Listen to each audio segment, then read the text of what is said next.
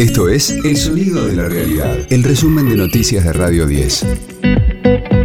Hoy es miércoles 3 de noviembre, mi nombre es Martín Castillo y este es el resumen de noticias de Radio 10, El Sonido de la Realidad. Finalmente, Mauricio Macri será indagado hoy por el espionaje a familiares de tripulantes del Ara San Juan. Será en la cuarta citación del juez Martín Baba, luego de tres intentos fallidos por distintos motivos. Será a las 12 en el Juzgado Federal de Dolores.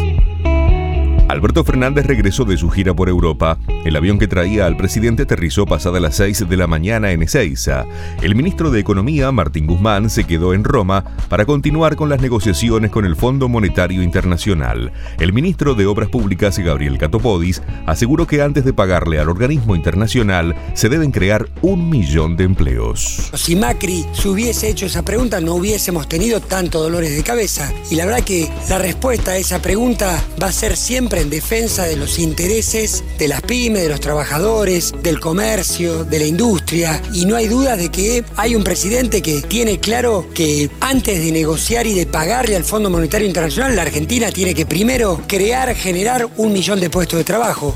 En tanto, Cabandier y Culfas continuarán en Glasgow participando de la cumbre del clima COP26. El ministro de Medio Ambiente destacó en Radio 10 los logros de la Argentina en ese ámbito. Nos va a permitir producir de esta manera de una forma que tengamos chance de, modificar o, agregarle a nuestra matriz energética y de energía que tenemos un porcentaje mayor de renovables. Esto es a partir de, de los parques solares los parques eólicos y al mismo tiempo el, hidrógeno verde que es, es el combustible del futuro pero también del presente, cada vez de forma más acelerada. El hidrógeno verde es un proceso que se realiza llamado hidrólisis, que es separar el hidrógeno de, oxígeno y a partir de eso generar energía junto a unas combinaciones químicas. Se puede generar energía tanto de forma gaseosa como de forma líquida, por tanto eso lo hace exportable. Todos los jueves, en la primera mañana, no te pierdas las columnas de Pepe Mujica en Mañana Silvestre con Gustavo Silvestre. El gobierno analiza cómo frenar los aumentos de precios de los medicamentos. Según el sector farmacéutico, treparon un 45% en lo que va del año, muy por encima de la inflación. La ministra de Salud Carla Bizzotti y el secretario de Comercio Interior Roberto Feletti se reunirán para buscar una solución que podría incluir congelamientos de precios. Scaloni espera por Messi.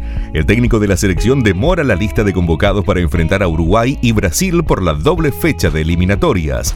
Le preocupa la lesión de Lionel que se perderá el partido de hoy del PSG por la Champions. También están en duda Leandro Paredes, Juan Foyt y Gonzalo Montiel. Radio 10, el sonido de la realidad.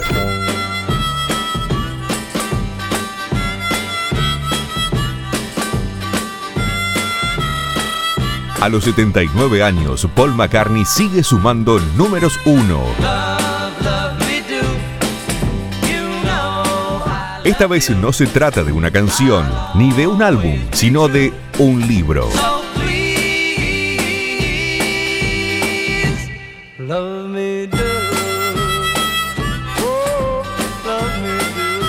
Se llama Las Letras de 1956 al presente y es una autobiografía lírica del ex Beatle.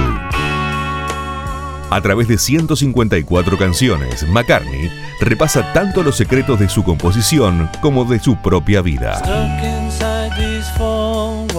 El libro salió hace dos días a la venta y ya está primero en la lista de bestsellers de Amazon.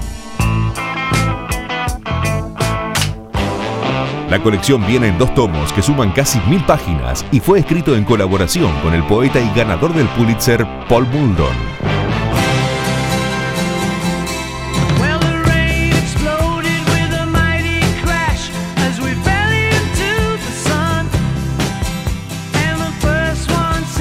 Este fue el diario del miércoles 3 de noviembre de Radio 10, El Sonido de la Realidad.